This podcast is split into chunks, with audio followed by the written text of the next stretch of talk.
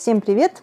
Это Татьяна Дорохова, я фандрайзер благотворительного фонда «Теплый дом», и это наш подкаст «Семейно-бытовое». Сегодня мы будем говорить об ошибках, о том, что мы все ошибаемся, это совершенно нормально, и о том, как бы сделать так, чтобы в нашем обществе и в нашей культуре стало обыденным и не страшным говорить о том, что ты случайно или намеренно что-то не так сделал, и сейчас случится какая-нибудь маленькая катастрофа.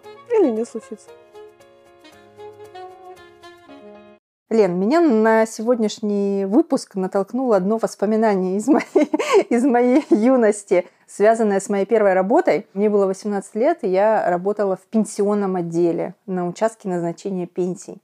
И я помню, что когда начала работать, понятно, что ты много чего еще не знаешь, иногда ошибаешься, несмотря на то, что старшие товарищи тебя поддерживает и поправляет. Ну вот я помню, что случился какой-то косяк. Я что-то сделала не так. Причем это был такой косяк, о котором нужно было доложить руководство. Руководительница у нас на тот момент была такая довольно суровая, грозная женщина Татьяна Митрофаньевна. И я страшно боялась последствий. То есть я не понимала вообще, что теперь мне делать. У меня была паника. И кто-то из моих э, старших коллег сказал, Тань, вот самое лучшее, что сейчас можно сделать, это прийти и самой рассказать. И они сказали поговорку такую, которую я помню с тех пор, «Повинную голову меч не сечет». И Лена, я вспомнила эту ситуацию, вспомнила поговорку и решила попросить тебя как культурного антрополога поискать информацию и рассказать мне и нашим слушателям, откуда она вообще взялась и что за ней стоит культурный антрополог тут мощно плюхнулся в лужу, потому что до тебя я как-то в своем окружении, в какой-то обыденной речи эту поговорку не слышала.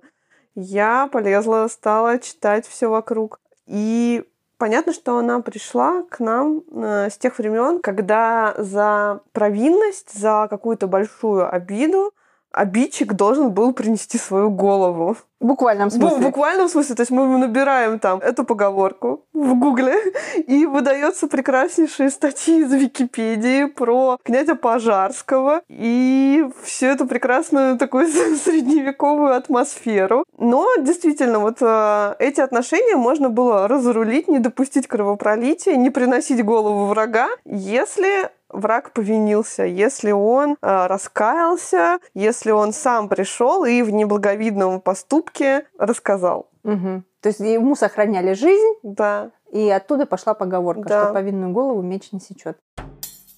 Мы вообще с тобой сегодня э, будем говорить э, про то, почему в нашей культуре, наверное, не только в нашей культуре, но мы будем говорить про то, что мы знаем, да, в чем мы выросли, невероятно сложно признаваться, что ты что-то сделал не так. Я с этим сталкивалась много раз в профессиональной своей деятельности. Да, я долго работала в среде, где в принципе вообще не принято было говорить о том, что у тебя что-то не получается. Ты говорил только о каких-то своих достижениях. И было такое ощущение, что вроде у всех э, все прекрасно. Никто никогда не говорит, что вот здесь я там вообще-то у меня не получается, вот тут у меня с клиентом что-то пробуксовало. И мне кажется, это такое обкрадывание себя в плане того, что ошибки их обсуждение это же невероятная зона роста. Конечно. Но страх, страх огромный стоит за, за тем, чтобы показаться э, смешным, неудачником, вызвать на себя какой-то шквал унижающих э, замечаний, критики, да, еще, мне кажется, такой страх стать каким-то таким неуспешным человеком для колких замечаний на долгое время. И то же самое же у нас происходит и э, в отношениях взрослых и детей, когда ребенок боится признаться в совершении какой-то шалости, чего-то, что он сделал случайно, а может и не случайно, неважно, не, но он будет отпираться до последнего, даже если уже, не знаю, потолок в квартире у соседей будет рушиться от того, что он там не закрыл кран. Да, потому что нам не страшно говорить о том, что что-то пошло не так, что у нас какие-то проблемы, там, где мы чувствуем безопасность, когда нет вот этого страха, как ты совершенно верно заметила, что нас унизят, что наш поступок будут разглядывать под лупой, что будут обсуждать не саму ситуацию, а уже сделают какие-то очень глобальные выводы о нас самих там. Слушай, ну это вот продолжение нашего текста про то, как вообще обратную связь корректную давать. И там есть один важный пункт про то, что когда ты хочешь человеку сообщить о чем-то, ну, условно, это вот требует обстоятельств. Да, случилась какая-то неувязка, что-то происходит, и важно человеку сообщить о том, что вот э, его действия привели к каким-то последствиям. Для того, чтобы их быстро ликвидировать, и не, это все не превратилось в итоге в Чернобыль условно. Да? И я очень мало встречала ситуаций, когда это не превращается в обратную связь о том, какой человек а не о том, какие действия привели к этому, и конструктивное обсуждение того, как сделать так, чтобы в следующий раз было лучше. И К вот, сожалению. Да, и в итоге получается, что мы не обсуждаем это, не понимаем, как сделать лучше, и косячим и косячим снова и снова. И боимся, и скрываем это до последнего, и все это обрастает какими-то уже последствиями довольно тяжелыми. И мы очень хорошо понимаем, на самом деле, как это работает, потому что вот предлагаю еще повспоминать детство, сколько у нас наберется вот таких, казалось бы, мелочей, когда, ну вот скажи ты сразу, попроси у родителей ты помощь, Помощи, да. да, или задай вопрос, но тебе страшно, то есть так созданы вокруг тебя обстоятельства, что тебе вообще страшно рот открыть.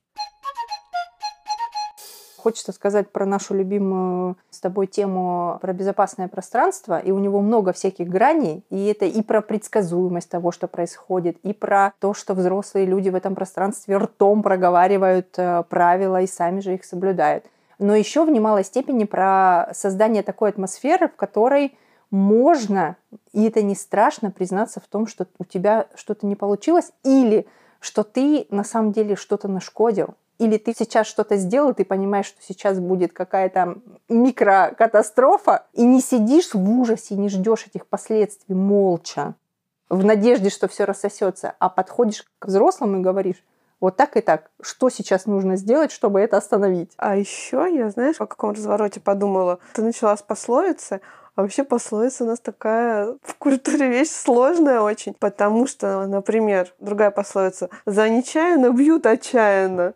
Да, да. Это же вообще, да. как это страшно. То есть ты вроде что-то не хотел делать, а что-то пролил. Со всеми это бывает. Со всеми это бывает, это так вообще логично. Но тебя как будто бы вот на автомате тебе говорят эту фразу, и ты такой уже сразу виноватый не такой, как все. Ты с детства растешь с мыслью о том, что случайно ты это сделал или намеренно, неважно, тебя унизят, наорут, накажут одинаково. И, собственно говоря, вот у нас взрослые, которые не в состоянии говорить о своих проблемах и своих косяках. И детей они воспитывают в абсолютно такой же атмосфере. Это бесконечный какой-то круг вот передачи вот этой, вот этой вот истории. Молчи о своих проблемах, молчи. Но при этом же взрослые часто вербализируют эту историю про то, что вот не признался ребенок, что он что-то сделал. И это так бесит взрослого это так бесит, и я понимаю вот эти чувства тоже, меня это тоже, я с этим сталкиваюсь, меня это тоже в каких-то ситуациях бесит,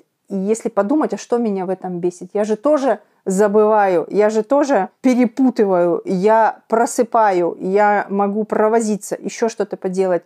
Но такое ощущение, что вот это вызывает прям такой шквал эмоций негативных, как будто это какая-то катастрофа. Как будто произошло что-то неисправимое. Да, да. Как нам создать такое пространство, где будет по-другому? Ну, слушай, мне кажется, со взрослых нужно начинать. Я могу сказать, что один из м, таких классных очень моментов э, в работе в теплом доме для меня был в том, что я здесь, правда, по-настоящему чувствую, что могу сказать, что я делала, у меня не вышло. Или что я хотела вот такого результата, а получился пшик. И мне никто не скажет, что вообще-то, Татьяна, мы на вас возлагали большие надежды. А что вы тут это обосрались, простите? И я понимаю, что это круто, и мы можем это обсудить сразу же и подумать, а как мы это повернем по-другому, что здесь можно переиграть. И для меня в этом такой огромный ресурс, несмотря на то, что я довольно часто чувствую себя самозванцем. И казалось бы, здесь, в новой для меня сфере совершенно, в которой я еще никогда не работала, это чувство должно было усилиться, а нет. Его нет, потому что у меня здесь вот прям очень много здорового желания учиться, здесь очень много э, возможностей для учебы.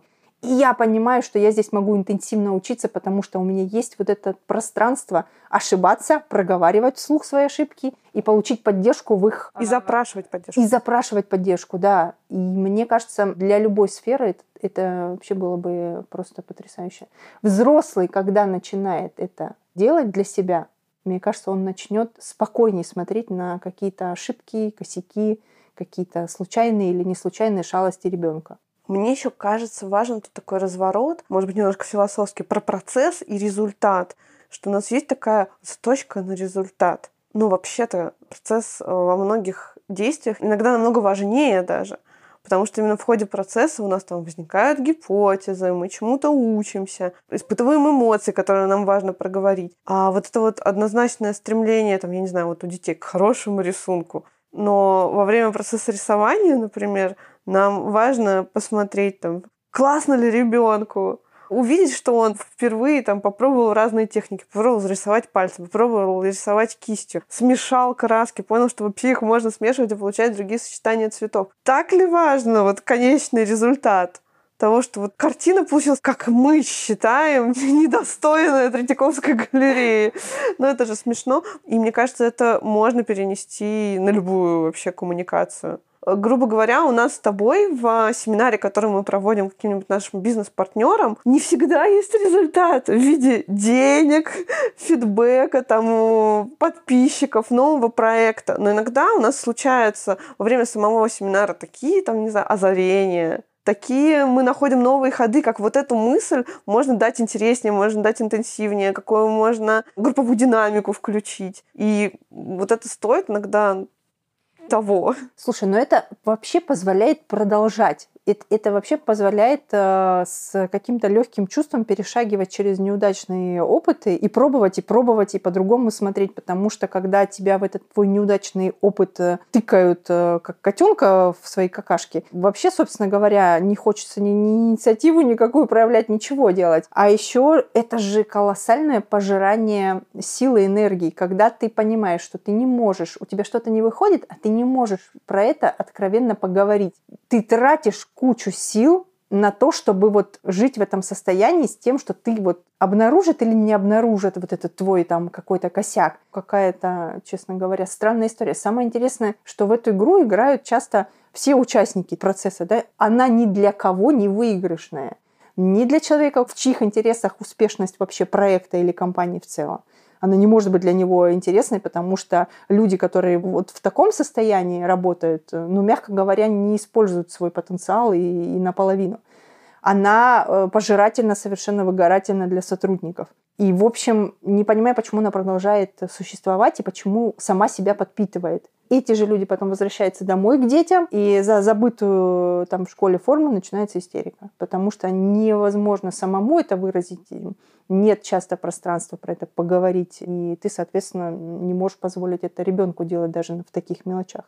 Ну, это, да, мне кажется, что очень хочется, чтобы сменилась вот эта вот модель скрывания всего, скрывания неудач, скрывания вопросов, скрывания проблем на то, что ошибаться нормально – даже, понимаешь, не всегда э, это бывает ошибкой. Тоже про забывание формы в школе. Это ошибка. То есть действительно, почему в какой-то момент раздувается из мухи слон, ну, не всегда понятно. Слонище. И причем, понимаешь, обратно эта сторона, то есть я представляю вот эти возражения. Ну как это? Если не дать вообще ясно понять, что нельзя забывать форму, так это же мы форму будем покупать каждую неделю. Это же мы вырастим безответственного человека, там, читай дальше, работника, сотрудника. Как же так? Но вообще-то это не работает. Мы, во-первых, тут осуществляем какой-то сверхконтроль над всем, мы такие вот как раз, понимаешь, что меня смущает в выражении повинную голову меч не сечет. Так и хочется сказать, а кто вообще держит этот меч? Почему он вообще все время висит над моей головой? Можно, чтобы меча не было? Наверное, можно, но сейчас, не сразу, потому что пока он висит, но я тут еще что хотела добавить. Я была в ситуации руководителя, от которого сотрудники скрывают важные нестыковки в работе, которые очень быстро перерастали в катастрофу и потерю крупного клиента. И я просто сходила с ума от того, что на самом деле в самом начале, когда это было обнаружено, тогда можно было мне сказать, и мы бы очень быстро предприняли какие-то действия, и все бы прошло гладенько и аккуратно.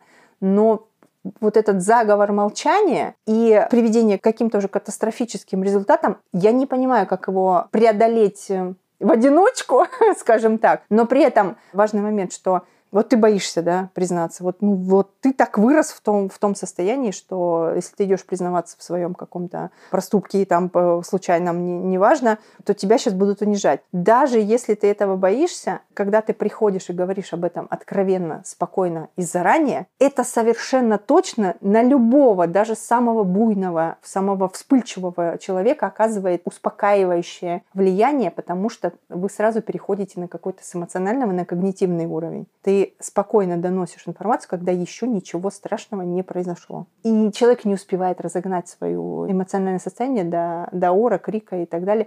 Это есть. Этот меч висит, и он пока никуда не девается. Знаешь, что мне пришло в голову, пока вот ты говорила и сказала фразу «заговор молчания». У меня за нее зацепилась мысль, а я подумала, что на самом деле ну, заговор — это про умысел, да? А это-то происходит обычно в моменте, в ситуации, а мы из ситуации очень часто не можем понять важные для нас вещи, не можем правильно среагировать. У нас когнитивные способности наши э, в этот момент снижены действуют эмоции. И поэтому как раз классно говорить о правилах не в моменте, а вот до. Когда, не знаю, если это про бизнес-среду, говорить о правилах при приеме на работу сотрудника. Да, вот эти вот все welcome процедуры, этика организации, корпоративная культура. Казалось бы, да, такое вот слово ужасное. Кажется, что оно формальное, но оно может быть прекрасным. То есть, если мы сразу человеку говорим, у нас можно ошибаться, процедура вот такая-то, у нас можно просить помощь, ты делаешь это вот так, так и так. Когда это происходит вне самой ситуации, об этом гораздо проще говорить. И очень часто некоторые ситуации, они предсказуемы, их можно вообще проиграть до. Вот это помогает. И то же самое с детьми, да, когда к нам приходят семьи, как мы создаем безопасное пространство, как мы говорим людям, что у нас можно кричать, можно ошибаться. Мы им это рассказываем ртом, мы повторяем правила несколько раз, мы их вывешиваем. Мне кажется, этот меч перестанет над нами висеть, когда мы будем делать это чуть-чуть заранее, вне момента острова. Но я очень надеюсь, что дети, которые приходят к нам на занятия, для которых правила, про которые мы говорим, про то, что можно ошибаться, можно покричать, можно говорить о своих чувствах, они их примут как свои и когда вырастут, создадут уже, наконец, такую среду, э, в которой ни над кем не будет висеть меч и говорить о том, что ты с чем-то не справился, а то и случайно навредил какому-то процессу, будет вообще нормой и обыденностью, и от этого, мне кажется, все только выиграют. Потому что научить ответственность, а это во многом разговор тоже про ответственность, можно только, опять-таки, в безопасной среде, потому что когда ты боишься, сама ситуация провоцирует тебя скрывать, врать и не брать ответственность любыми способами, отбрыкиваться от нее. Да. Можно вспомнить какие-нибудь детские наши шалости. Помню, вспомню. Э, про которые, про которые мы не то что не хотели, страшно вообще было представить, э, рассказать родителям. Ну вот мне все время на ум приходят две, одна даже криминальная. Давай, давай, Боже мой. Моя подруга дворовая на тот момент, Света, подговорила меня, я не помню, сколько нам было лет, мы были дошкольники, подговорила меня залезть э, к соседям на чердак и украсть немного фруктовой пастилы, которая О, там хранилась. Но самое это интересное, что я даже не смогла ей насладиться, потому что я была так испугана этим криминальным поступком и тем, что нас обнаружат и будет что-то страшное, что я даже вкуса ее не помню, хотя нам очень хотелось ее а, попробовать. Вот, Лена. Света, привет. Ну, слушай, ну ты такой пример, конечно, классно привела, но про детское воровство мне опять-таки хочется прорекламировать сотый раз наши прекрасные лекции в самокате, и это, мне кажется, еще отдельная тема. Да, да? мы ссылочку прикрепим, чтобы да. можно посмотреть потому что все тоже очень неоднозначно даже со словом воровство, когда ты вот в таком юном возрасте, обычно все-таки это про привлечение внимания, про что-то другое. И, конечно, важно про это говорить с детьми, но клеймить и чрезмерные эмоции употреблять, закатывать глаза и говорить, о нет, моя дочь воровка. Мне кажется, это так себе стратегия. Слушай, а мне наоборот история, я подумала, что блин, как классно, когда какие-то вот детские шалости, ошибки, а вообще-то следование их биологической программе познания мира, да, и попробовать все на зуб и на вкус. Как это может стать какой-то, ну, шуткой семейной истории просто на года? Я запихнула фундук не расколотый, нормальный такой орех в телевизор. То есть тогда были не плоские телевизоры, да, вполне себе такой маленький. У меня был переносной телевизор, и там было какое-то отверстие технологическое. Как раз, как мне показалось, и я не ошиблась, размером с фундук. Ну, можно сказать, что я, наверное, детская натура ждала появления всяких бизибордов, да. Но тогда не было. Вот был буквально ящик с отверстием. И, конечно, фундук оказался внутри. И телевизор перестал работать. Но я об этом сказала. Мама приходит, говорит, а почему телевизор не работает? Я говорю, я фундук туда засунула. То есть ты сразу рассказал, да, тебя не было? Ну, насколько я сейчас помню, да, практически сразу же. Ну, вот. И мама вызвала мастера, кого-то из друзей. Он забрал этот телевизор, нашел фундук, съел его, мы посмеялись. Мама там на всякий случай уточнила, понимаю ли я, что как бы телевизор поэтому не работал, и давай не будем так делать. Вот, наверное, можно было предложить мне засовывать фундук еще куда-то в более безопасные отверстия. Кстати, да. На самом деле очень круто, а, когда ты можешь свободно об этом говорить и не бояться. И еще я как-то села на куличи. То есть моя мама испекла кучу-кучу куличей. Села попой. Да, села, куличи. легла, я бы даже сказала. Возлежала я на куличах. Ну, то есть мы пекли в нашей семье очень много куличей. Там и соседям, и родственникам. Вот, значит, весь день. Это же долго, тесто должно отстаиваться в духовку они все не влезают, поэтому их печешь реально весь день. А ты и планировала вот они... это? Нет, я, конечно, это не планировала. Ну, не знаю, может, может ты хотела. Ну, это большой вопрос, как куличи оказались на диване, но смысл в том, что на стол они не влезали, мама положила доску на диван, положила туда куличи, накрыла их. И я, задумавшись, плюхнулась на диван. И весь вот этот многочасовой труд, он был моей попой да, раз, разгромлен. Мама, конечно, в тот момент она, да, плакала. Мне было очень стыдно. Но, тем не менее, сейчас это такая смешная история. И мне мама до сих пор говорит, а там на куличи-то не сядь, когда мы вместе что-нибудь готовим.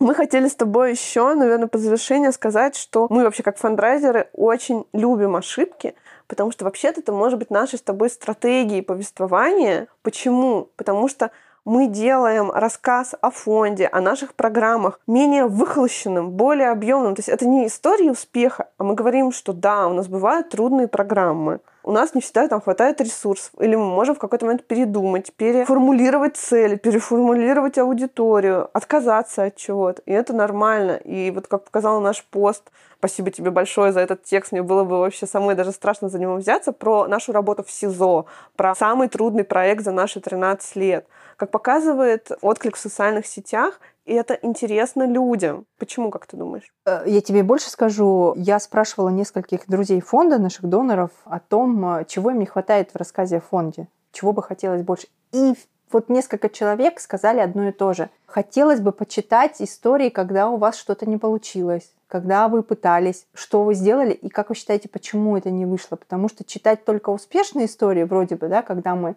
все классно, все наладилось, и, в общем, и замечательно, и мы отработали, и мы увидели результаты, и все остались довольны этим. Тоже здорово, но это вызывает э, сомнения в том, что вообще так на самом деле может быть. И это правда. Не всегда все получается. И важно писать о том, что у нас есть свои границы, и с какими-то вещами мы просто не можем справиться, не готовы справиться. Здесь проходят э, границы нашей профессиональной компетенции. Мне кажется, это вообще очень важная черта любого профессионала.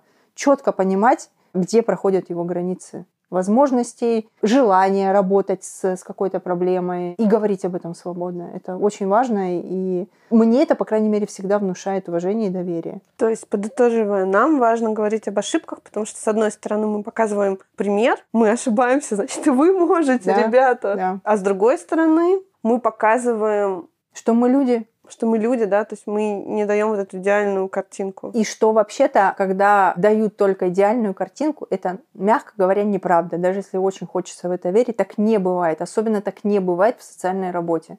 Это очень сложно, это очень непредсказуемо. Там миллион всяких факторов, которые влияют на судьбу э, человека, человека семьи, с которой мы работаем. Не может здесь быть стопроцентных успешных результатов, и много всяких результатов Откатов, а, замедлений, да, да, да, да, срывов. Когда шло, шло, шло все, и раз, и мы откидываемся на пару лет э, работы назад. И это ок, это норма, это не значит, что не нужно вкладывать в это усилия, это не значит, что не нужно поддерживать эту программу, это значит, что нужно принять, что результат дается здесь очень сложно. Он не всегда однозначно идеальный, и он может быть хорошим, но для кого-то выглядеть недостаточно крутым. И это тоже ок. Мы говорим о том, что у нас на самом деле происходит простым, понятным э, людям языком. И мне кажется, это тоже дает какую-то возможность людям выдохнуть и подумать, ну блин, да, и у меня бывает что-то не так. И вот люди работают, у них тоже бывает что-то не так. Вообще это наш нормальный мир.